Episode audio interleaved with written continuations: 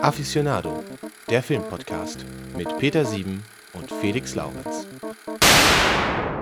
Peter, bist du, bist du, eigentlich, noch, bist du eigentlich noch da, Peter, sag mal? Ach, der, der Felix. Ähm, Ja. Ist ja interessant. Ja, ich Ja. bin, ich bin tatsächlich, tatsächlich noch dabei. Ich bin wieder, wieder ähm, ja, aufgetaucht, muss man fast sagen. Ne? Weil wir hatten eine, Ich bin ja auch abgetaucht. abgetaucht, wir hatten, wir hatten eine, eine kleinere Pause von, von ein oder vielleicht waren es auch zwei Oder drei. Jahren. Ja, ähm, aber wir sind, wir sind wieder da mit, mit äh, Aficionado, dem, dem Filmpodcast. Ja. Und äh, eigentlich waren wir auch nie weg. Ne? Es nein, also gefühlt waren wir, gedanklich waren wir zumindest immer da. Wir waren immer dabei und ähm, das ist übrigens auch äh, eine, eine besondere Folge, ist nämlich die zehnte Folge. ah ja, ein Das ist eine Jubiläum. Jubiläumsfolge. Wie schön, wie schön. Und weil das ein Jubiläum ist, ähm, äh, durftest du dir äh, ein Herzensthema aussuchen. Endlich. Und es Endlich ist, mal. Willst du es willst du es verraten? ist, äh, der Film, über den wir heute reden, kommt aus dem Jahr 1982 und er heißt Der Zorn des Khan. Der Zorn des also Khan. Ist- Star Trek, Der Zorn des ist ein Khan. Star Trek-Film. Du, Ja. bist, du bist großer, großer Star Trek-Fan. Ja. Da habe ich übrigens mal eine Frage zu. Ja. Äh, ich kannte mal einen in, in meiner Jugend, äh, in meiner Jugend, ähm, der, der war auch großer Star Trek-Fan. Und den haben wir immer Trekkie genannt. Ich dachte, das, das heißt so. Und er hatte irgendwann war der auch richtig sauer irgendwann und, und meinte, nee, nee, hör mal, das heißt nicht Trekkie, das heißt eigentlich Trecker. Und das hat mich super irritiert, weil, also, ne, ich komme ja vom, vom Land, vom Niederrhein, da kennt man Trecker, die sind immer so rot und fahren übers Feld. Ja. Ähm, was ist denn da richtig? Also bei uns im Münsterland sind die Trecker erstmal immer grün. ähm, ähm, aber ich habe das auch schon mal gehört mit dem Tracker, aber für mich persönlich ist Trekkie auch okay. Es ist ja wesentlich gebräuchlicher. Also ich, du bist nicht also- irgendwie im Inneren verletzt, wenn ich jetzt sage. Nein, man darf mich gerne Trekkie Aber nennen. das sagst du schon, du bist so ein richtiger Trekkie. Auf jeden Fall. Also ich bin ein sehr großer Fan. Ich ähm, äh, hatte auch mal ganz viele, äh, habe in meiner Jugend auch so ganz viele Star Trek Romane gelesen, leider alle mal einem, äh, einem einer Kellerüberschwemmung zum Opfer gefallen. Äh, aber ein, ein paar Bücher haben auch überlebt. Ähm, also ich habe auch irgendwelche Bücher gelesen über die Serie und so. Und ich habe, glaube ich, äh, die meisten der 700 etc. plus Folgen gesehen. Also Star Trek The Next Generation habe ich auch die komplette Blu-ray-Sammlung zu Hause. Und ich habe die komplette Filmsammlung auch zu Hause. Also das habe ich eigentlich so ziemlich alles gesehen. Und äh, gucke auch gerne mal immer noch mal so eine Folge zwischendurch. Ähm, und äh, die Filme habe ich fast eigentlich alle mehrfach gesehen, muss ich sagen. Also ich bin schon sehr, sehr, sehr großer Fan. Mhm, Ich habe die, ich hab die Filme auch alle gesehen. Ich bin äh, nicht so ein riesen Star Trek-Fan. Also ich, ich kenne das alles und so, aber ich habe auch die Filme alle gesehen und fand die auch alle ziemlich unterhaltsam. Aber ich bin bei weitem nicht der, der riesen Star Trek-Fan. Insofern ist das ein ganz interessantes Gespräch vielleicht, weil, weil ich die Diskussion so ein bisschen erde. Weil du Ich spann das aus einer neutralen Position. aus einer neutralen Position, äh, weil du, der, der du ja wahrscheinlich auch irgendwie ein, ein weiß ich nicht, ein Poster von, von Captain Picard oder so in deinem Spind kleben hast. Ja, ich hätte gerne einen Pappaufsteller, wollte ich mal eine Zeit lang hätte ich gerne gehabt. Von Aber Captain das ist Picard? nie gekommen. Ja, Captain Picard ist schon, ist schon cool. Ist aber auch äh, so gefühlt, ist das so der Münster, der Münsteraner unter den Science-Fiction-Helden, oder? Das ist so ein, so ein Westfale. Kann man schon sagen. Ist ein sehr, sehr trockener Typ. Ja, Ne? Der macht auch Sehr. schon mal einen Witz, aber dann, dann merkt es erstmal keiner. Muss man, muss man erstmal sagen, dass er einen Witz gemacht Ja. hat. Muss so einen Pfeil auf den Witz machen Mhm. oder so. Ja. Ähm, äh, das Thema war der Zorn des Khan. Ist der zweite, zweite Star Trek-Film, ähm, hast du schon gesagt. Und äh, auch so ein bisschen Mitbegründer dieses, dieses Mythos, dass die geraden Star Trek-Folgen oder die geraden, die, die Filme mit der mit gerader Nummer, die, die großen und guten und besten Filme überhaupt sind. Wie ist das beim Zorn des Khan? Ist es der beste Ja. Film? Äh, für mich persönlich ist der beste Film, ich glaube für viele Star Trek-Fans auch der beste Film. Äh, Star Trek 6 äh, wird auch immer noch, äh, also das unentdeckte Land gilt immer noch als Kandidat auf den besten Film. Ähm, also generell sind die Filme mit der Originalcrew, finde ich, besser als die mit der Next Generation Crew. Äh, dieser Film finde ich ist besonders gelungen, also mein persönlicher Lieblingsfilm. Ich kann mal kurz sagen, worum es geht. Mm, Also im Prinzip im Zentrum des Ganzen steht die Feindschaft zwischen äh, Kirk, also da Admiral Kirk und äh, Khan Noonien Singh.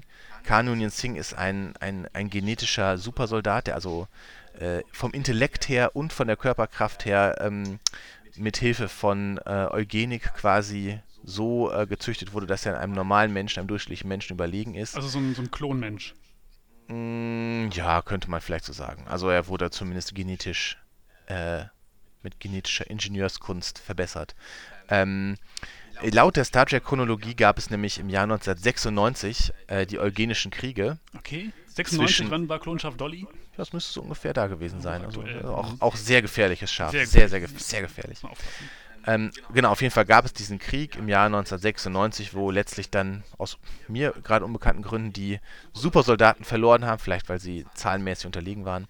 Und die äh, letzten Supersoldaten, der Khan war einer der Anführer, die wurden halt auf der Botany Bay ins All geschickt und dort werden sie dann in der Originalserie, also dieser, dieser Khan ist tatsächlich auch bekannt aus der Serie aus den 60ern, hat da schon Auftritt, werden von der Enterprise entdeckt und der Khan versucht in dieser Folge die Enterprise zu übernehmen, scheitert dann und wird dann auf einen Planeten verbannt. Ich glaube, SETI Alpha 5 ist es.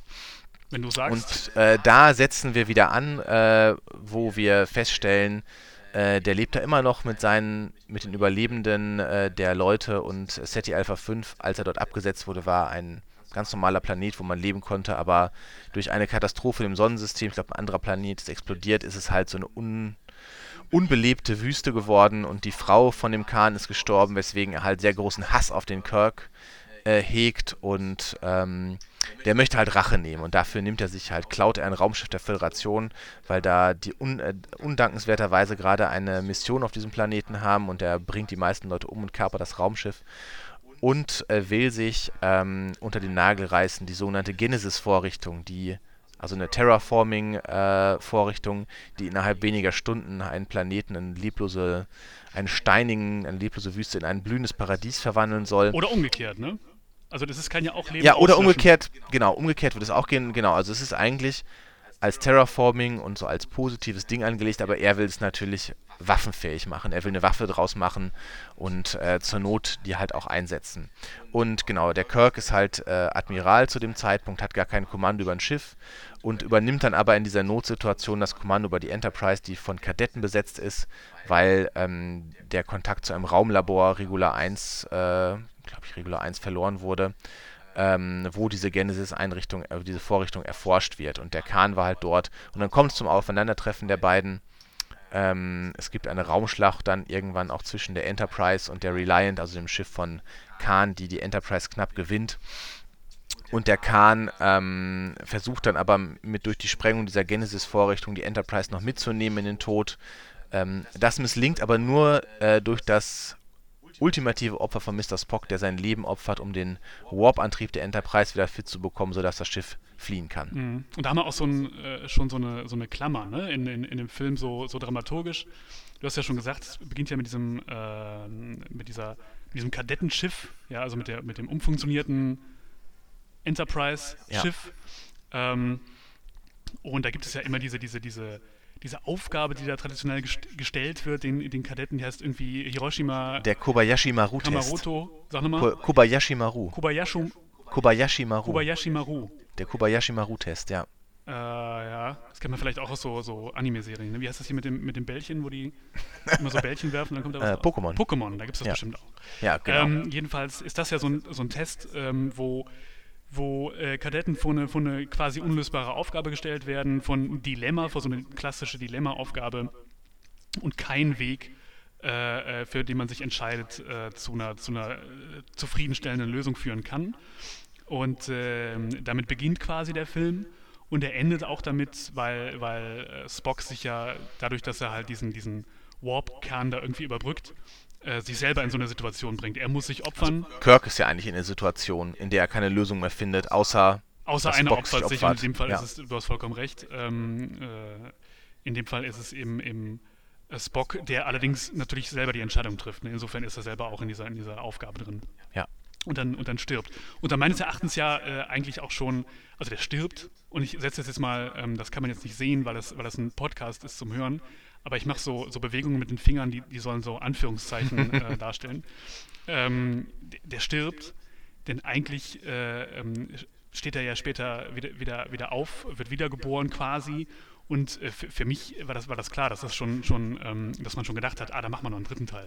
Aber es war ja tatsächlich eine Szene, die äh, später äh, nachgedreht wurde. Weil eigentlich okay. war Leonard Nimoy ja äh, fest entschlossen, wie, wie zu oft mal, äh, aus der Serie auszusteigen oder diese Rolle des Spock abzulegen, weil er mit dieser Rolle immer gehadert hat. Er hat ja auch mal das Buch geschrieben, Ich bin nicht Spock und später das Buch Ich bin Spock. Ähm, auf jeden Fall war das eigentlich, sollte er damit rausgeschrieben werden, aber man hat dann diese Szene nachgedreht, wie er diese vulkanische Gedankenverschmelzung macht. Ich mache übrigens auch gerade die Handbewegung, die man zur Gedankenverschmelzung macht. Danke. Äh, vielleicht soll ich das mal ausprobieren. Auf jeden Fall hat er diese Gedankenverschmelzung mit McCoy gemacht, wodurch dann im dritten Teil sein Geist überlebt hat und so weiter und so fort. Und äh, so konnte er dann doch nochmal zurückkehren. Das war aber im Prinzip nur so gedacht als als, als Hintertürchen, falls er vielleicht doch sich umentscheiden wollte. Und das hat er dann ja tatsächlich auch getan. Ah, okay. Aber es war, es war tatsächlich im Raum, dass er wirklich aussteigt. Das wusste ich nicht, das war mir nicht klar. Nur frage ich mich gerade, Leonard Nimoy ist ja, ist ja irgendwie Spock. Wahrscheinlich, Mhm. die Ohren sind bestimmt auch echt oder so. Davon gehe ich ganz fest aus. ja. Ähm, was, was hat er sich denn vorgestellt, was er, was er stattdessen macht? Weil es gibt ja manchmal einfach so Schauspieler, die sind auf so eine Rolle festgelegt und verdienen damit super viel Geld. Ähm, was, was hätte er denn alternativ gemacht? Also, Wahrscheinlich hat er das selber irgendwann auch erkannt, dass er einfach, dass die Rolle seines Lebens ist, ähm, den Spock zu spielen. Es gibt ja immer, immer wieder Schauspieler mit ihren Rollen hadern. Ich meine, Harrison Ford ist ja auch bekannt mit Han Solo, ja, dem man dann endlich auch den Tod gewährt hat in dem äh, neunten, neunten? Nee, Episode 7 war es, Episode 7. Und, äh, aber der, der, der Leonard Nimoy ist ja tatsächlich dann irgendwann dem, dem Star Trek-Franchise, wie man ja sagt, treu, also einfach treu geblieben, hat nochmal in der Folge von äh, Next Generation mitgespielt und dann später ja auch nochmal tatsächlich äh, Ende der 2000er und Anfang der 2010er nochmal diese Rolle aufgenommen in den er neuen dann Kinofilm. nochmal auf Er spielt von. Genau, als er spielt dann da die Originalversion von Spock weiterhin. Also diese neuen Filme spielen ja in einem alternativen Universum, also in der, so nennen wir Trekkies das, die Kelvin-Timeline. Ja, klar. Und äh, da gibt es dann einen jüngeren Spock, Wir der nennen von... das ja Celsius in Europa. Nee, nee, ist doch falsch äh, verstanden. Ja, es ist äh, die Celsius-Timeline. Es kommt halt daher, dass die Zerstörung des, des Raumschiffs USS Kelvin halt eine neue Zeitlinie hervorruft. Auf jeden Fall, genau, da spielt er diese Rolle wieder und da gibt es aber auch einen jüngeren Spock, der von Zachary Quinto gespielt wird. Aber er hat im Prinzip länger die Rolle, eine Rolle gespielt als irgendwer sonst im Star Trek-Universum. Ähm, nämlich dann ja fast 50 Jahre lang. Also irgendwann scheint er damit auch wohl klargekommen zu sein, Spock zu sein. Manchmal muss man sich dem fügen. Ja, genau. Ähm, Aber sag mal, äh, du bist ja neutraler als ich. Wie, wie fandest du denn den Film eigentlich? ich fand den, Fi- also ich muss vorab sagen äh, äh, und hoffe, dass jetzt keine Trecker beleidigt sind und, und mich irgendwie überfahren oder so auf, dem- auf dem Feld, wenn ich, wenn ich das sage. ähm, aber äh, es, ist, es ist erstmal so, was mich an diesen Star Trek-Filmen grundsätzlich so ein bisschen immer genervt hat, ist, äh, sind diese überzeichneten Figuren, diese sehr überzeichneten äh, Rollen, dieses, dieses Schwarz-Weiß-Profil, was die auch alle haben. Ne? Also Kirk ist so der, der mega Macho und Sprücheklopper. Er ist halt so ein, so ein, so ein, so ein Alpha-Männchen, so ein. Alpha-Tier einfach, Ja, ne? und dann kabbelt er sich mit, mit seinem Kumpel Pille und dann machen die so Späßchen. Ähm, das das finde ich so, ein- so, so ein bisschen nervig immer und äh, auch, auch schauspielerisch. Also ähm, hier, äh, äh, wie heißt der? Wie heißt der Äh, William Shatner. William Shatner natürlich. William Shatner. ist, ist nicht unbedingt der, der leuchtende Stern am, am Nein. Also der wird jetzt Nein, kein das kann man ihm nur wirklich nicht vorwerfen. Ähm, was ja auch völlig in Ordnung ist. Also es reicht ja für die Rolle und, und es funktioniert ja auch offenbar sehr, sehr gut. Für, für alle Fans der Serie sowieso. Ähm, nur, nur das ist eine Sache, die mich immer ein bisschen gestört hat. Oder auch Khan. Ne? Also dieser, dieser Hm. der ist so wirklich die einfachste Verkörperung eines Erzfeindes. Wie er da mit dieser Da muss ich aber jetzt mal sagen, muss, ich mal ganz kurz mal einschreiten. Also Bitte. ich finde, wir können auch später darüber, ich finde generell, das ist ein sehr, sehr guter Bösewicht, aber kann man drüber streiten. Ich finde, also er macht ja auch dann, dann gibt es ja immer diese, diese, die- diese philosophischen Anleihen und er ist ja auch so ein bisschen so, ein- so ein Nietzsche-Charakter irgendwie, ne, fand ich so. Der ist so der, dieser Übermensch. Übermensch. Äh, ich persönlich fand es ein bisschen überzeichnet, aber, aber auch gar nicht wild dramatisch. Ich fand den Film insgesamt, und das muss ich ihm auch sagen, äh, durchaus unterhaltsam. Ähm, und, äh, und schon deutlich angenehmer oder viel spannender auch zu, zu sehen als den ersten Teil, also der sich ja auch deutlich unterscheidet vom, vom ersten Star Trek-Film. Ähm, Ende der 70er oder was? 79 Ich glaube, 79 war der erste. Und dieser hier ist von 82, ja. Der erste Film hat ja äh, super viel Wert gelegt auf, auf ähm, visuelle ja, Effekte, die man in der Zeit halt machen konnte. Da sind viele Special Effects, es ist alles so super future-mäßig und sehr, sehr futuristisch. Du hast diese, diese ähm, weiß ich nicht, Laserlichter und alles ist sehr, sehr, sehr hell und, und, und bunt und ähm, auch von der Story her, da geht es um diese, diese künstliche Intelligenz, Vija, die da irgendwie aus dem Weltraum angeflogen kommt und so. Ähm, das fand ich im zweiten Teil ähm, viel spannender einfach. Äh, hier der, der Regisseur Nicolas äh, Meyer, Meyer. Ich sage immer Meyer. Meyer? Ja, Meyer, aber wahrscheinlich ist Meyer, Meyer, richtiger. man weiß es Niklas Meyer, ja. Nennen wir ihn Meyer, Meyer, ja. Nico Meyer. Ist es, Der- ist es der Nico. Mey- Der Meyer ist Der Nico. Nico. Hat, hat einen Film gemacht, der sich sehr unterscheidet von, vom, vom ersten äh, Star Trek-Film. Schon visuell, ne? Du hast ähm, hier einen Film, der, der anders als der erste Teil ja oft für mich gewirkt hat, wie so ein, wie so ein Film mit, mit Seeschlachten, mit, wie so ein Piratenfilm, Mhm. ne? Ich finde die Schlachten, haben wir schon mal drüber gesprochen, mich erinnern die immer sehr an, an U-Boot-Schlachten. U-Boot-Schlachten, äh, hast du recht, gerade in, in, in manchen Szenen. Es gibt ja diese Szene, äh, wo ähm, Kirk seinen Erzfeind Khan in diese komische Nebelwolke oder so lockt. Der Mutara-Nebel. Der Mutara-Nebel. Und äh, da ist es sehr U-Boot-lastig, weil beide Schiffe quasi, ähm, wenn man so möchte, um in dieser U-Boot-Sprache zu bleiben, kein Sonar mehr haben, ja, und, und nichts mehr sehen können und dann trotzdem halt irgendwie taktieren müssen. Das, das ist sehr U-Boot-mäßig, aber äh, andere Sachen haben mich total an, an, an so eine äh, Piratenfilm- ähm, erinnert. Also du hast auf der einen Seite diese Schiffe, diese, diese Raumschiffe, die sich wie, wie, wie ähm, Schiffe, wie, wie, wie nautische äh, Schiffe bewegen, also die gleiten da durch den so Raum. schwerfällig aber auch, Super ne? schwerfällig, was ja, was ja auch ein Kontrast ist zu dieser eigentlichen äh, Schwerelosigkeit im, im Weltraum und dass die eigentlich super schnell sind und so. Aber es wirkt halt sehr, sehr nautisch und äh, du hast diese, diese Uniform, die Bekleidung, da fängt es ja schon an. Die haben solche Uniformen an, die sehr militärisch wirken, die aussehen wie, wie ähm, Seefahreruniformen, wie, wie äh, ähm, äh, nautische Uniformen So im 19. Jahrhundert. aus dem eher, 19. ne? Jahrhundert, Ja. ne, mit diesen, mit diesen äh, Epauletten auf, auf der Schulter und diesen Aufschlägen da irgendwie, die, diese Knöpfe und so. Das ist alles ähm, äh, sehr rückwärtsgewandt. So, und das fand, Ja. ich, fand ich aber sehr, sehr spannend, weil es dadurch halt auch tatsächlich eher wirkt wie so ein schmutziges Militärschiff. Also irgendein, irgendein Filmkritiker oder so hat, glaube ich mal, habe ich mal gelesen, ähm, sowas äh, gesagt wie diese alten Star Trek-Folgen, diese, diese, diese Fernsehfolgen und auch der erste Star Trek-Film, der wirkt wie so ein Country-Club im, im Weltraum, wo alles sehr glatt läuft und äh, die Jungs haben da ihre, ihre ähm, futuristische Freizeitkleidung irgendwie an und, und alles ist sehr groovy und die, die Mädels laufen irgendwie im Minirock rum. Und das ist da eben anders. Es ist sehr militärisch, die, es ist alles sehr eng und, und sehr düster auch. Ne? Es ist ein düsterer Film. Also es ist also der erste Film, ähm, äh, der einfach nur hieß Star Trek The Motion Picture, also Star Trek der Film, der ist ja noch von sehr von dieser reinen Vision von Gene Roddenberry geprägt, der, ähm, der Erfinder von Star Trek, der also der äh, in den 60ern sich auch die Originalserie ausgedacht hat, der übrigens ähm, bei den Star Trek-Fans den äh, seltsamen Titel genießt, Der große Vogel der Galaxis. Der große The Vogel. Great Bird of the Galaxy, Gene Roddenberry. Okay. Ähm, genau, der hat sich das ausgedacht und ähm, das war quasi seine reine Vision im Prinzip äh, der Star Trek der Film. Also dieser, ähm, da ist ja dieses Militaristische auch komplett weg. Also eigentlich ist die Organisation, die Sternenflotte ja eine militärische Einrichtung. Ähm, aber das ist im ersten Film auch komplett einfach weg. Die laufen ja rum mit diesen Sachen, die eher wie Pyjamas aussehen, ähm, auch in diesen, in diesen ja, Pastelltönen kann man glaube ich sagen. Alles so sehr weiche Farben und so. Und es gibt ja diese eine Szene, wo man diesen, äh, diesen Videoausschnitt sieht von Vija in so einem riesigen Freizeitdeck, also alles sehr offen und hell gestaltet. Und ähm, das sieht auch aus, als wären die alle im Urlaub irgendwie, die Leute. Und hier im zweiten Teil äh, merken wir halt, es geht, wir begleiten eine militärische Organisation. Die haben halt alle die gleichen Uniformen, nur mit Rangabzeichen geändert. Ähm, äh, die wirken äh, einfach sehr, sehr professionell und ähm, äh, es ist einfach alles ein bisschen bodenständiger Es als ist im bodenständiger, ersten. genau Ja. das ist das Wort. Und das hat mich auch, das hat mir gefallen. Also wenn, wenn, wenn es um Science-Fiction-Filme geht, um, um Weltraumfilme, dann bin ich, äh, wenn ich mich entscheiden müsste, vielleicht eher so der Star Wars-Typ. Mhm. Was ich nämlich da an diesen Filmen, also gerade an den alten Filmen, mochte, ist, dass die, dass die so ein bisschen dreckig sind. Ne? Da hast du Mhm. diese Rebellenschiffe, da sind Kratzer dran, da hat schon mal einer gegengeschossen und das siehst du dann auch. Ähm, und das hat mir bei den Star Trek-Sachen immer gefehlt. Das ist halt sehr, sehr glatt. Und das mochte ich an diesem zweiten Film, dass es alles eben so ein, so ein bisschen düsterer, beklemmender ist.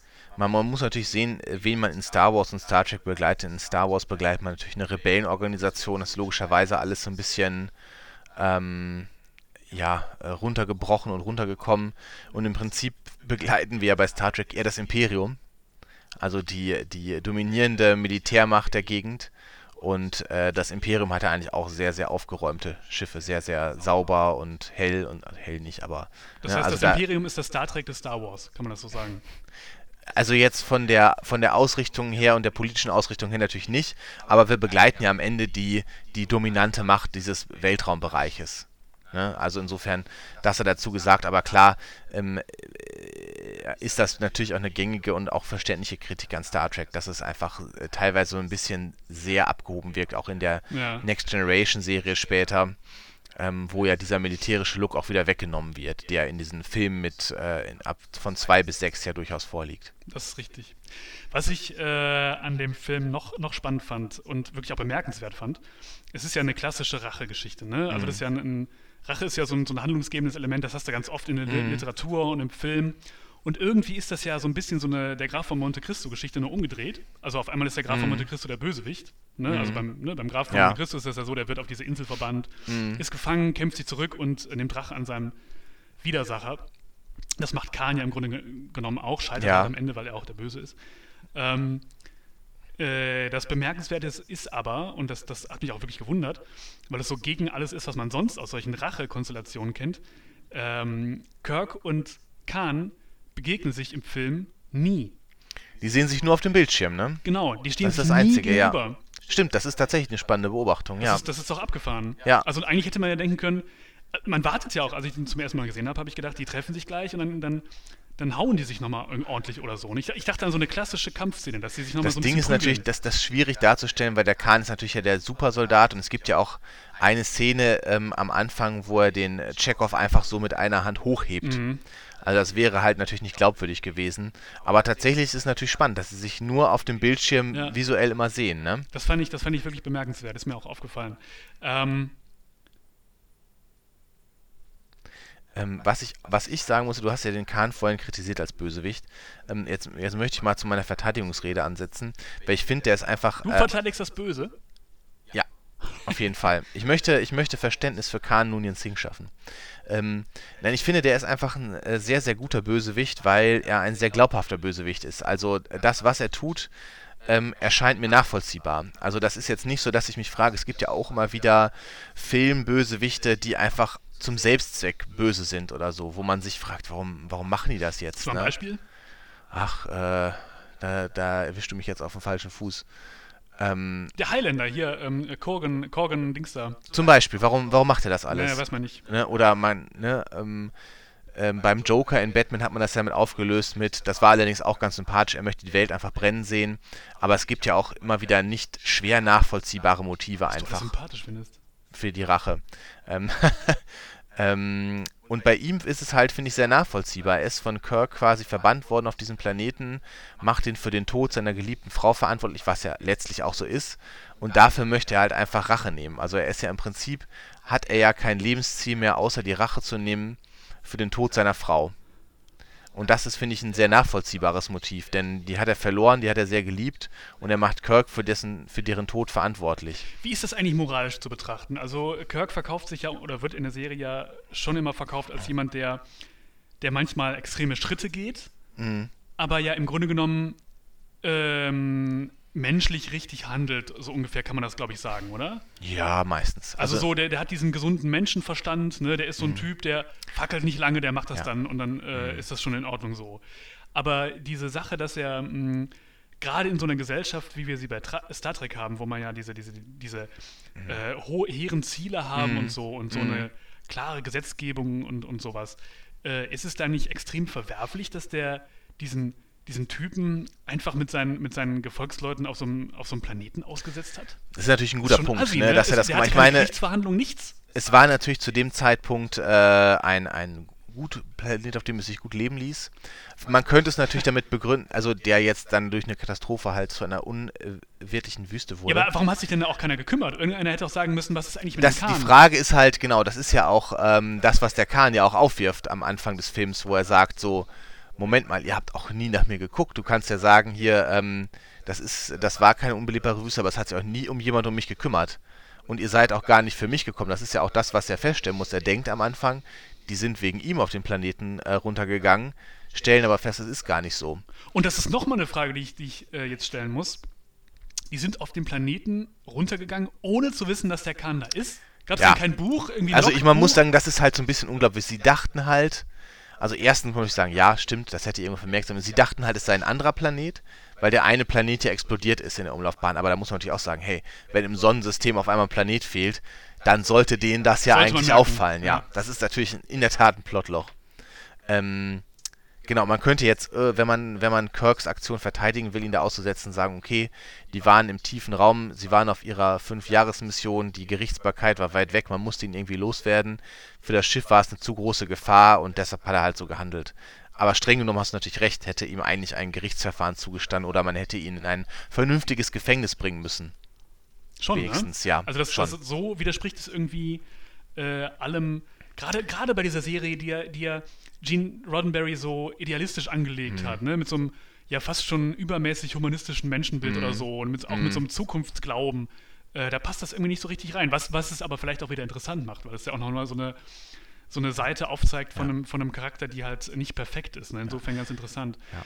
Ähm, was ich zu Gene Roddenberry noch fragen wollte äh, der ja, glaube ich, diesen, diesen zweiten Film selber gar nicht so toll fand. Kann das sein? Genau, also er wollte diese, diesen Look auch gar nicht so richtig. Ne? Also man muss halt sehen, ähm, zur Geschichte, der erste Film hat zwar Geld eingespielt, also war finanziell nicht unerfolgreich, aber der war halt auch, du hast ja gesagt, die visuellen Effekte und so. Und ich würde sagen, das war wirklich das Beste an visuellen Effekten bei Star Trek, was man für ungefähr 20 Jahre gesehen hat in diesem Film.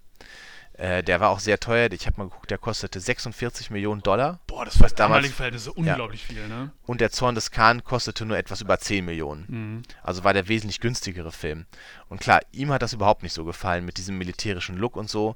Aber die Kritiken vom, nach dem ersten Film waren halt sehr schlecht. Und da hat man gesagt, okay, wir nehmen jetzt den Nicholas Meyer, der zu dem damaligen Zeitpunkt noch ein recht junger Regisseur war, noch nicht mal 40, und wir geben dem jetzt die, äh, die hauptsächliche Kontrolle darüber. Und natürlich hat der Roddenberry sich auch, später hat er sich noch viel mehr gewirkt bei äh, Next Generation, ähm, aber der hat sich natürlich dagegen gewehrt, der fand das natürlich nicht so gut, diese Geschichte, gerade die, diese Betonung des Militärischen und so und diese Rachegeschichte, das hat ihm natürlich nicht gefallen. Wobei man diesen äh, Nico Meyer, ähm, Nikolaus Meyer, wie auch immer, Ja. äh, tatsächlich auch ein bisschen, ein bisschen ausbremsen musste, habe ich gelesen, ähm, weil der diese, diesen Realismus, und hier habe ich wieder meine Hände erhoben zum, Mhm. zum Anführungszeichen, äh, noch, noch sehr auf die Spitze treiben wollte durch, durch so sehr viele Details. Zum Beispiel habe ich gelesen, dass der in der Kommandozentrale auf der Brücke Ja, ähm, bewusst zum Beispiel Feuerlöscher hin, hin, hin hat äh, montieren lassen, ach okay. um halt zu zeigen, guck mal, hier kann es auch so Notfälle geben und dafür muss Mhm. man halt gerüstet sein, also damit das halt realistisch Mhm. aussieht. Und er wollte wohl sowas, das fand ich ziemlich witzig, ähm, so ein, so ein äh, Nicht-Rauchen, bitte nicht Rauchen-Schild aufhängen lassen. Ach witzig. Da, dagegen hat sich dann aber unter anderem, ich glaube auch Roddenberry oder die Ja. Produzenten oder so gewehrt, weil das zu weit gegangen wäre. Also Das war im Nachhinein natürlich klug, weil, wie wir heute wissen, wird im 23. Jahrhundert niemand mehr rauchen. oder vielleicht eben doch wieder. Oder vielleicht doch wieder. Oder Rauchen heißt was ganz anderes. Ja. Was auch ein ganz interessantes Motiv ist, was der Roddenberry auch gar nicht gut fand, war zum Beispiel die Betonung des Alters der Darsteller. Weil zu dem damaligen Zeitpunkt sind ja der, ähm, die Schauspieler Shatner, Nimoy sind ja schon über 50, der äh, McCoy, Darsteller, die Forrest Kelly, geht schon auf die 60 zu. Und in dem 79er-Film ist das ja alles, spielt das ja alles keine Rolle, das ist alles, alles egal irgendwie. Und da wird das ja erstmals thematisiert. Wir haben ja diese Szene recht am Anfang, wie der Kirk diese Brille bekommt von McCoy Ja, ja, ja. weil er ja irgendwie das äh, Mittel nicht verträgt, was äh, die Augen wieder normal macht. Und da wird dann halt zum ersten Mal auch das Alter der Darsteller ähm, überhaupt thematisiert. Und das ist ja eigentlich ein ganz spannender Tabubruch, weil Gene Roddenberry war der festen Überzeugung, in der Gesellschaft der Zukunft spielt Alter überhaupt keine Rolle mehr. Und da erleben wir das zum ersten Mal, dass das eigentlich thematisiert wird, dass das schon Leute im gehobeneren Alter sind, die da. Auch mit so mit, mit, äh, mit solchen Sentimentalitäten, die ja im Alter aufkommen. Das Genau. hast du ja beim, beim ähm, Kirk zum Beispiel, ich glaube, es ist auch re relativ am Anfang, wo man, wo man ihn im, in, in seinem Raum sitzen sieht, in Mhm. seiner, ich sag jetzt mal, Kajüte oder so. Ähm, und dann hat er dann so, so äh, ähm, zum Beispiel solche, solche alten ähm, Segelschiff-Modelle Mhm. dann da stehen. ja, Und, ähm, und liest da, liest da in irgendwelchen analogen Büchern oder so. mh, Ähm, das heißt, das sind ja auch so, so Gewohnheiten, die, die so einem, so einem jungen, äh, ju juvenilen Helden eigentlich nicht zu Gesicht stehen würden. Nee. Ne? Insofern, insofern tatsächlich äh, ein, ein Tabubruch, das stimmt. er ist ja auch im Prinzip in diesem Film voll in der verspäteten Midlife-Krise eigentlich. Ja. Weil er sich damit hadert, dass er diesen Posten als Admiral angenommen hat hinterm Schreibtisch und er eigentlich ja viel lieber Raumschiff-Captain ist. Er möchte lieber spielen. So. Er möchte lieber spielen und draußen im Weltraum Sachen hinterherjagen. Ja. Irgendwie, das ist eigentlich so sein Ding. das kann er ja. Kann Und er hätte, er hadert damit sich, dass er diese Beförderung damals angenommen hat und so weiter. Und es ist ja auch ein Motiv dieses Films, dass er, äh, dass er auch so ein bisschen eingerostet ist teilweise. Ne? Mhm. Also es gibt ja diese Szene mit dem ersten äh, Kontakt mit der Reliant, dem Schiff von Khan, wo er dann äh, wo dann die ähm, Sevik, also die Vulkanierin, die Vorschriften zitiert und sagt, aber eigentlich müssen wir jetzt die Schutzschirme hochfahren bei dem Kontakt und wir haben hier, wissen nicht, was da ist. Und er sagt, ach komm, hier, lass mal. Und dann werden sie ja doch überraschend angegriffen. Und dann muss er ja eingestehen, dass er doch ein bisschen eingerostet ist und sagt dann ja auch danach hier, ab jetzt zitieren Sie bitte die Vorschriften. Stimmt, das sagt er sehr spät irgendwie sowas wie, hier stimmt was nicht, dann merkt er erst Genau. so langsam, also seine Instinkte, die Ja. ja, früher gerade in der Ja. Serie immer blitzschnell funktioniert Ja. haben, die sind auf einmal äh, träge geworden. Ja. Ne? Mit Entscheidungen hadert er jetzt zu lange. Das vielleicht. kommt dann später im Film wieder, wo Mhm. er auch seine Erfahrungen ins Spiel bringt und sein taktisches Geschick so. Aber man merkt schon, dass er so ein bisschen eingerostet ist am Anfang des Films. Und nur durch dieses taktische Geschick und, und seine Erfahrungen schafft er es ja überhaupt gegen diesen Übermenschen äh, Khan zu, zu obsiegen. Ne? Ja. Also, Der ja eigentlich das, auch einen überlegenen Intellekt hat. Ja, aber eben nicht diese, diese Erfahrung. Genau. Also das ist ja wie ich ganz spannend. Also und dieser, ähm, also ich finde auch dieser Raumkampf, äh, der da stattfindet in dem Mutara-Nebel, das ist auch eigentlich der beste Raumkampf, den es bei Star Trek jemals gab. Also das funktioniert eigentlich, finde ich, super gut, diese U-Boot-mäßige Atmosphäre mit diesen beiden Schiffen, die so auf Schleichfahrt sind, Weißt auf du, warum das, Tauchstationen. warum das so, so, so gut ist, äh, finde ich, weil man, weil man das versteht, weil man die Taktik versteht. Das Weißt, stimmt, sonst ja. Immer sagt einer hier, ähm, machen Sie mal hier den Warp 3 über äh, Lasergenerator Mhm. an oder so und dann passiert irgendwas und du weißt aber gar nicht, okay, die haben jetzt einen super Trick gemacht, aber ich Mhm. weiß nicht warum. Und da ist das ganz klar, da ist das sehr, sehr mechanisch, was da passiert einfach, ne? Ja, genau. Es, man sagt halt nicht hier dieser Technobabble, äh, Ausweichmanöver, Gamma 7, bla bla bla, Ja, sondern genau. es ist eigentlich immer klar, wie die, so, wie die Position der Schiffe ist. Man weiß, wir befinden uns hier in einem Teil des Raums, wo die Navigation schwierig ist und so. Und das ist einfach äh, sehr, sehr gut gemacht. Und das, das ist auch der verdiente Höhepunkt dieses Films. Und ich finde, es kommt auch im Prinzip sehr gut dieser Charakter von Kirk heraus, der ein Schlitzohr ist letztlich. Ne? Mhm. Also ganz anders als Captain Picard, der ja dieser Philosophen-Captain ist. Ja. Er ist halt ein Schlitzohr. Und es gibt ja diese Szene, dass er dann, sie beamen dann runter hier auf diesen Genesis-Planeten, wo die Vorrichtung ist und dann ähm, kommt halt auch heraus, dass er den Khan getäuscht hat mit der Kommunikation mit Spock, dass er, äh, dass sie so getan haben, als sei das Schiff in einem viel schlechteren Zustand, um die halt zu täuschen. Und äh, also dieses Schlitzohrige kommt eigentlich auch sehr gut heraus. Aber dass der auf sowas reinfällt, ne, der Kana, ist ja schon so überschlau. Er ist einfach dann doch nicht so schlau, wie er glaubt Er ist so wahrscheinlich. verbissen auch von dieser Rache wahrscheinlich. Genau, ne? er ist ja aufgezehrt von der Rache. Es gibt Mhm. diese Szene, wo die Enterprise in diesem Mutara-Nebel flüchtet und äh, der, ich sag jetzt mal sein Erstoffizier Ja. oder sein, sein Adjutant dann sagt, komm, jetzt lass uns doch aufhören. Wir haben das Schiff, äh, wir können überall hinfliegen, jetzt lass uns doch in, gut, äh, in Ruhe sein einfach. Und er sagt, nein! Äh, ich will den jetzt jagen, ich will diesen Typen jetzt kriegen Ja. und vorher finde ich keine Ruhe. Genau, der irgendwie sagt sowas wie, er hat mich provoziert oder so Ja. und deswegen muss ich ihn jetzt irgendwie vernichten. Und Äh, und dann irgendwie, ich will um die, um die Monde des Dinges Ja, ja, jagen, ja, kommen jage ich dich und äh, ich hauche dir meinen letzten Atem entgegen und also sehr martialisch, wie er da Er äh, redet auch immer sehr, sehr in so einer blumigen, literarisch auch. literarische Sprache. Ja, er ist ja, ein ja. Poet auch, ne? Ja. ist ein Poet. Er ist natürlich auch wahrscheinlich sehr belesen. Wahrscheinlich. Eine Sache sei nochmal erwähnt zu diesem Film, dass er ja in Sachen Special Effects nicht so ins Volle greift wie, äh, also, äh, wie der erste Film. Aber ein, zwei Sachen hat er ja schon, die sehr bahnbrechend waren für die damalige Zeit, nämlich die, äh, diese äh, filmgeschichtlich fast berühmte Genesis-Demo, die da gezeigt wird. Ach, das ist so eine 3D. ähm, Genau, das ist einer der ersten äh, wirklich groß angelegten Computereffekte. Also man sieht ja, die, wie äh, das ist so eine Demo, die zeigen soll oder untermalen soll, wie diese Genesis-Vorrichtung arbeitet. Und da sieht man halt, wie diese Vorrichtung auf den Planeten einschlägt und innerhalb von kürzester Zeit dort Gewässer entstehen und Gebirge und Wiesen und so weiter.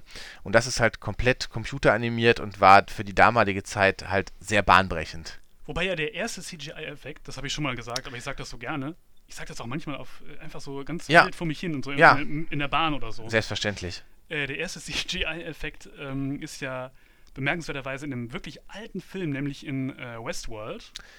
Das ist dieser Blick, den der ähm, Yul Brynner, da der äh, der hat. Roboter Ne? irgendwie ist, Ja. so ein künstlicher Mhm. Mensch und, und der guckt und dann sieht man einmal die Welt aus seiner Perspektive Ja. und dann ist das so ein wirklich kacke aussehender Mhm. äh, Effekt, aber für damalige Verhältnisse unglaublich spektakulär. Ja klar, ich meine, wenn du diese Genesis-Demo heute anguckst, würdest du sagen, es ist so ein pixelig nicht, aber sehr ver ver verschwommen halt alles, ne? Aber für die damalige Zeit war das halt ein sehr, sehr ähm, bahnbrechender Effekt. Ähm, und was auch ganz spannend ist, man sieht zum ersten Mal in diesem Film ein anderes Raumschiff der Sternenflotte außer der Enterprise. Wirklich? Ja, tatsächlich. Also vorher, also die Enterprise ist ja jetzt, wird es ganz nerdig sein, ein Raumschiff der Constitution-Klasse. Das weiß ja jeder. Und so, diese Schiffe hat man auch vorher immer in der Originalserie ein paar Mal gesehen, aber hat man im Prinzip nur einen anderen Namen auf das Schiff geschrieben. Aber es ist zum ersten Mal ein anderes Raumschiff, also, also ein eine, Schiff eine, einer anderen Klasse. einer anderen Klasse, das wir sehen, überhaupt das in ist ja Star Trek. interessant. Ja, genau. Warum? Äh, wie? Warum? Ja, weil das teuer war natürlich, ne? Also, das sind ja die Sachen, diese Serie damals war ja sehr günstig produziert und man hatte im Prinzip zwei dauerhafte Schiffen, Schiffe, einmal die Enterprise, also dieses Schiff der Constitution-Klasse und das klingonische Kriegsschiff. Ähm, und aus Kostengründen hat man sich später dazu sogar entschieden, dass es eine, äh, ein Bündnis zwischen den Klingonen und den Romulanern gibt, in dessen Zuge die Romulaner auch die Klingonenschiffe bekommen. Und es war okay. natürlich teuer und das war später natürlich auch noch so, man musste ja früher dann ein richtiges Modell dafür bauen und so. Und das war natürlich mit Kosten und ne, so weiter verbunden. Und deshalb war das wahrscheinlich das erste Mal, dass man sich entschlossen hat, so, jetzt bauen wir noch ein anderes äh, Sternflottenschiff für diesen Film, brauchen wir ein anderes Schiff. Interessant. Genau. Ähm, also wie gesagt, ich finde, es ist ein sehr, sehr großartiger Film. Äh, der beste Star Trek-Film, weil er einfach so viele Charaktere so schön auf den Punkt bringen. Auch am Ende diese Sterbeszene von Spock, finde ich, sehr gut inszeniert ist. Ähm, und auch was du sagst, ähm, ähm, du hattest ja auch die, äh, irgendwann auch mal diese Filmmusik angesprochen.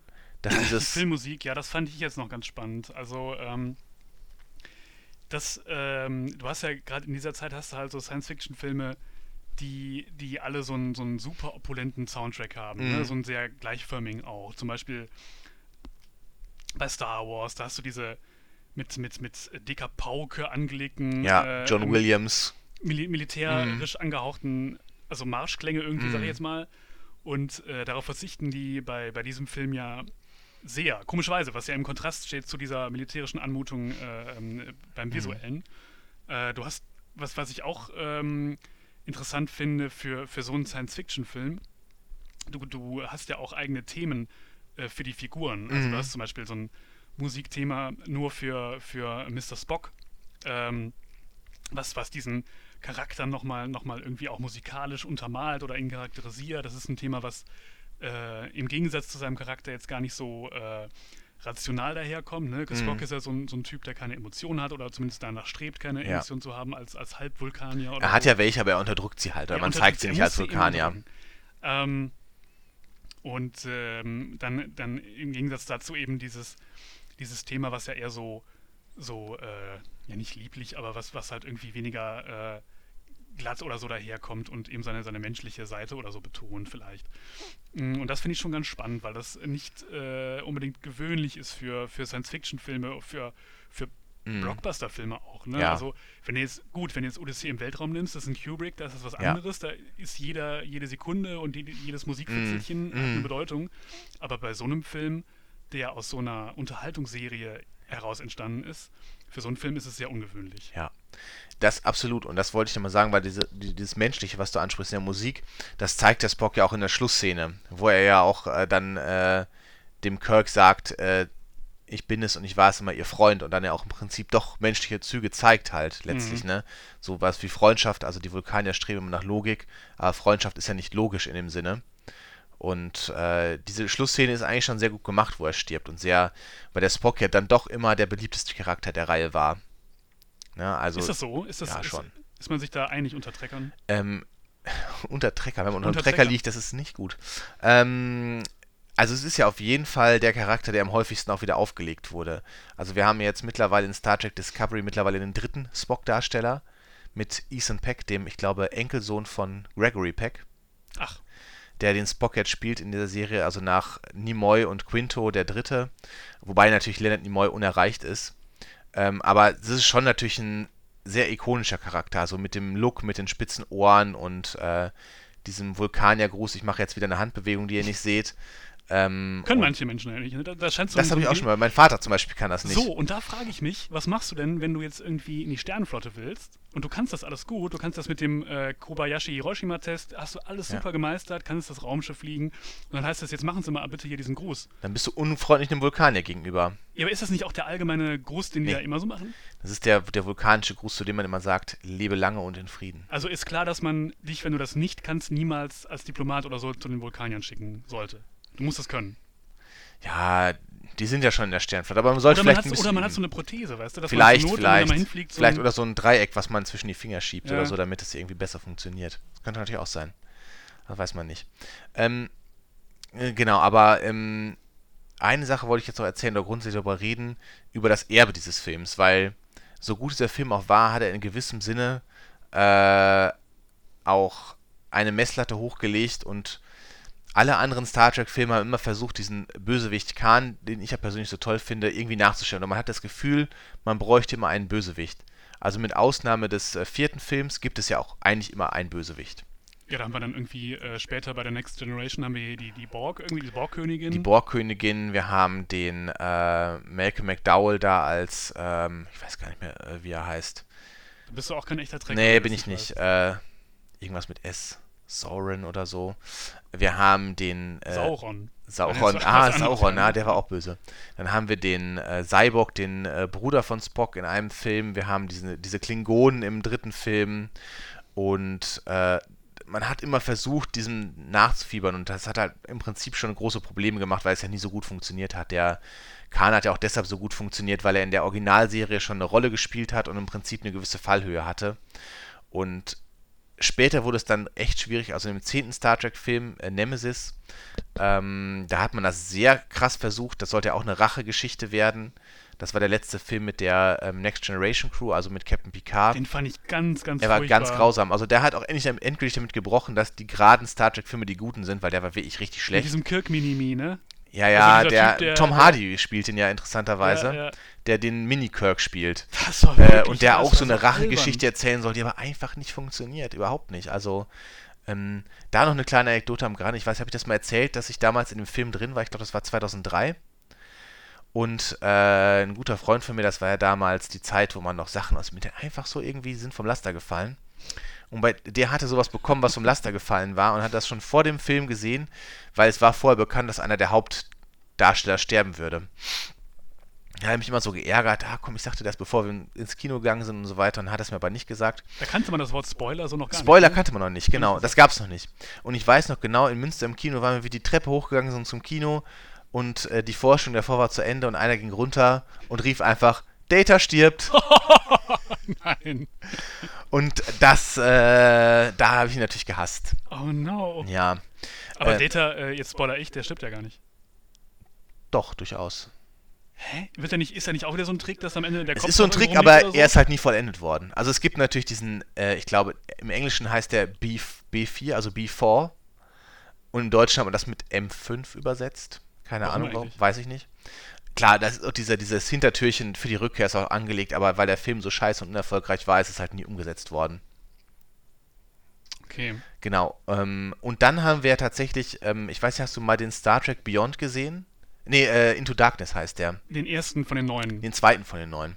Ich kenne nur den ersten von den neuen. Ja, also der, zwei, der zweite ist ja tatsächlich dann das absolute Remake dieses von der Zorn des Khan. Okay. Mit ähm, Benedict Cumberbatch, den man ja kennt als Sherlock-Darsteller, Ja.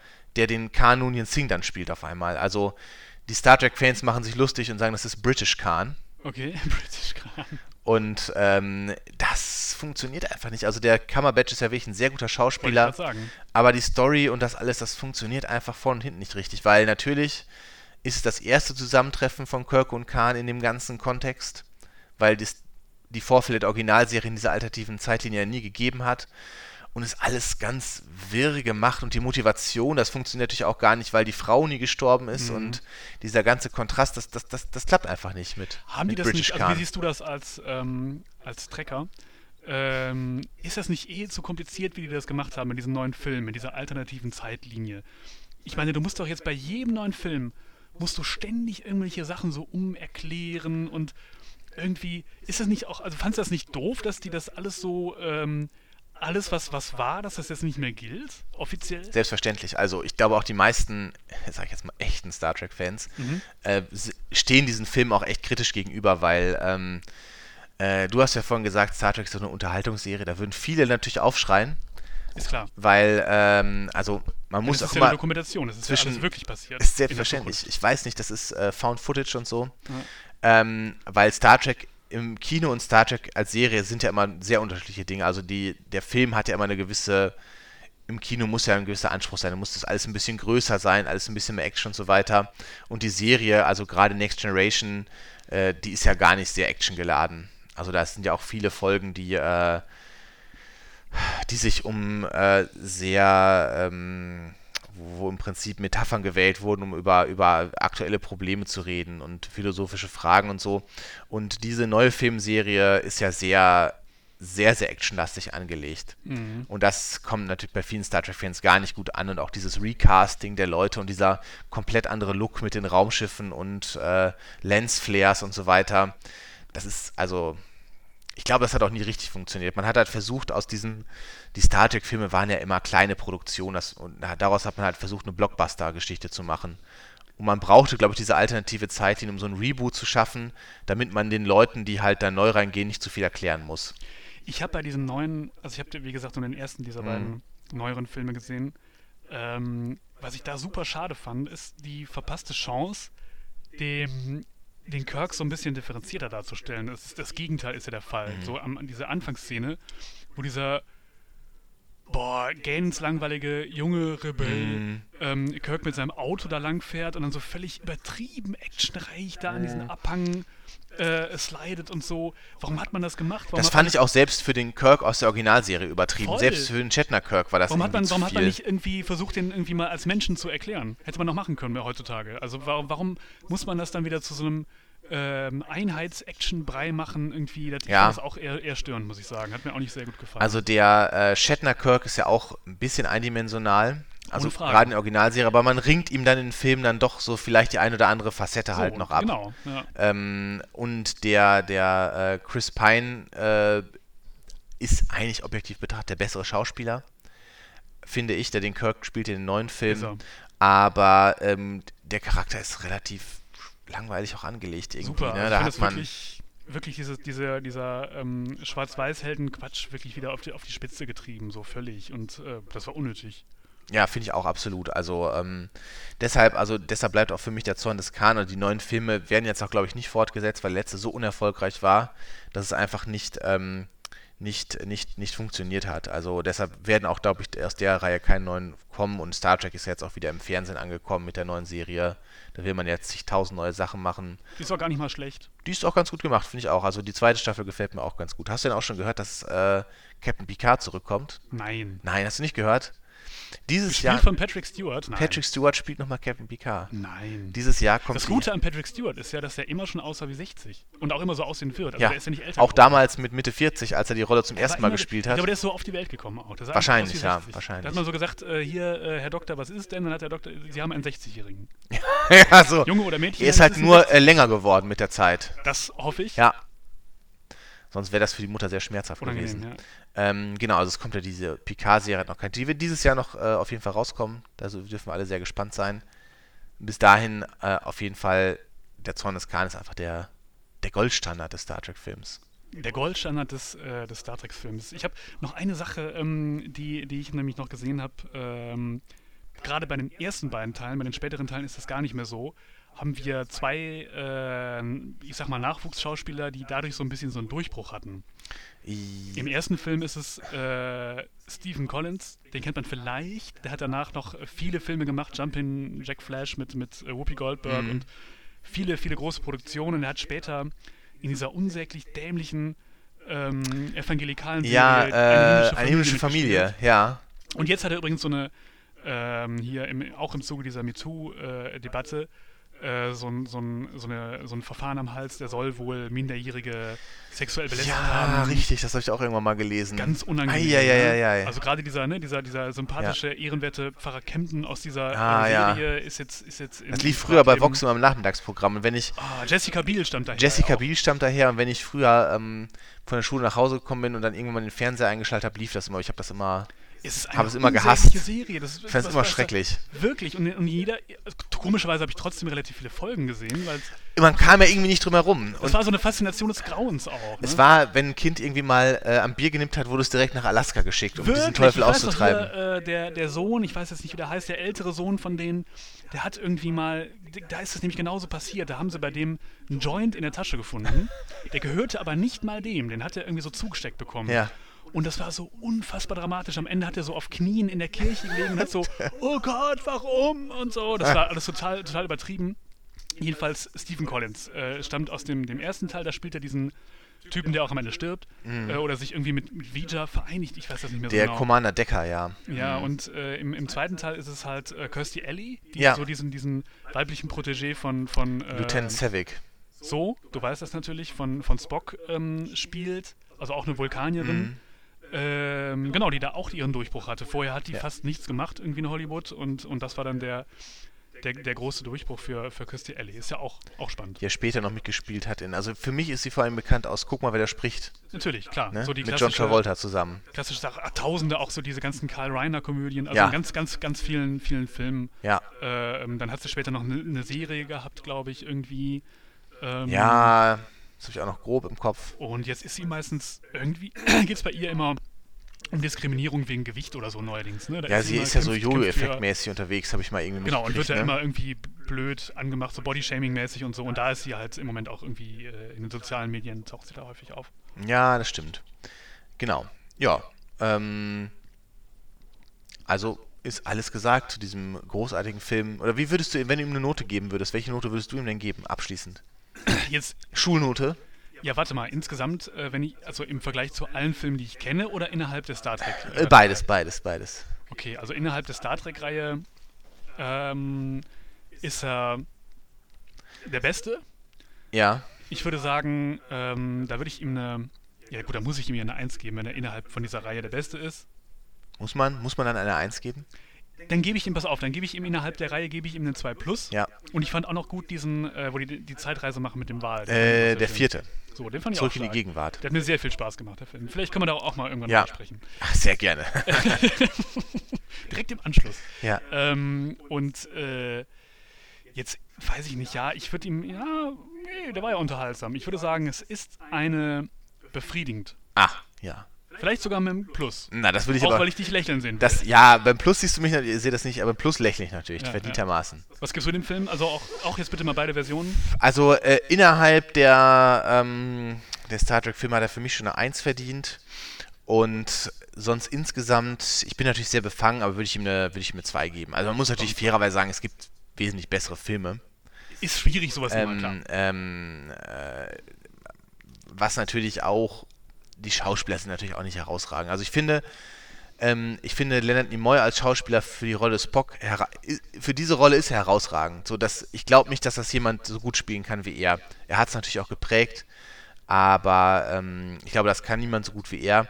Ähm, die anderen sind natürlich limitiert in ihren Möglichkeiten, wie ich sagen möchte. Also, ehrlich ist, auch Patrick Stewart ist der wesentlich, wesentlich bessere Schauspieler in der Rolle des, des, des, äh, des äh, Picard. Also da William Shatner ist einfach kein guter Schauspieler. Also insofern, aber wegen meiner Begeisterung für Star Trek insgesamt und so würde ich ihm insgesamt eine 2 geben. Finde ich stark. Was gibst du unserer heutigen Folge für eine Note? 1 plus. ist eindeutig. Mit ne? Sternchen. Muss man gar Mit nicht Sternchen noch, ja. Das ist klar. Äh, äh, Ja, Magna müssen- cum laude. Magna cum laude Ja, mindestens. ja. Äh, ähm, ich finde, wir haben auch mindestens einen Ehrendoktor verdient. Ja, mir fällt gerade ein, ich glaube in der letzten Folge haben wir auch gesagt, dass wir jetzt, äh, nachdem wir da ein paar Monate gewartet hatten, jetzt häufiger wieder senden wollen. Werden, werden wir auch wieder machen. Es ist ein bisschen schwierig. Es gibt ja quasi jetzt Felix, äh, The Next, Next Generation. Du, hast, du hast ja in der Zwischenzeit auf einmal ein, Kind zu Ja, bekommen. ja. Ähm, und äh, ja, man muss immer gucken, dass man aber auch Zeit findet, äh, beruflich immer. Ja, selbstverständlich. Aber äh, es Aber ich, ich, ich denke mal, wir, wir, wir schaffen nächste Folge vor dem, äh, vor dem, äh, vor dem Zeitpunkt, wo in der Star Trek-Chronologie äh, der Zorn des Khan läuft, nämlich irgendwann im Jahr 2280 oder so. Vorher schaffen wir es. Davon gehe ich absolut aus. Ja. An, ansonsten können alle ähm, Hörer Rache an uns nehmen. Ja, genau. Im Jahr 2280 aber bitte ist erst. klar. Ja. In diesem Sinne, ja, hat mir, war mir eine große Freude Dito, und allen Zuhörern äh, bis zum äh, nächsten Mal. so soll es sein. Tschüss. Ciao.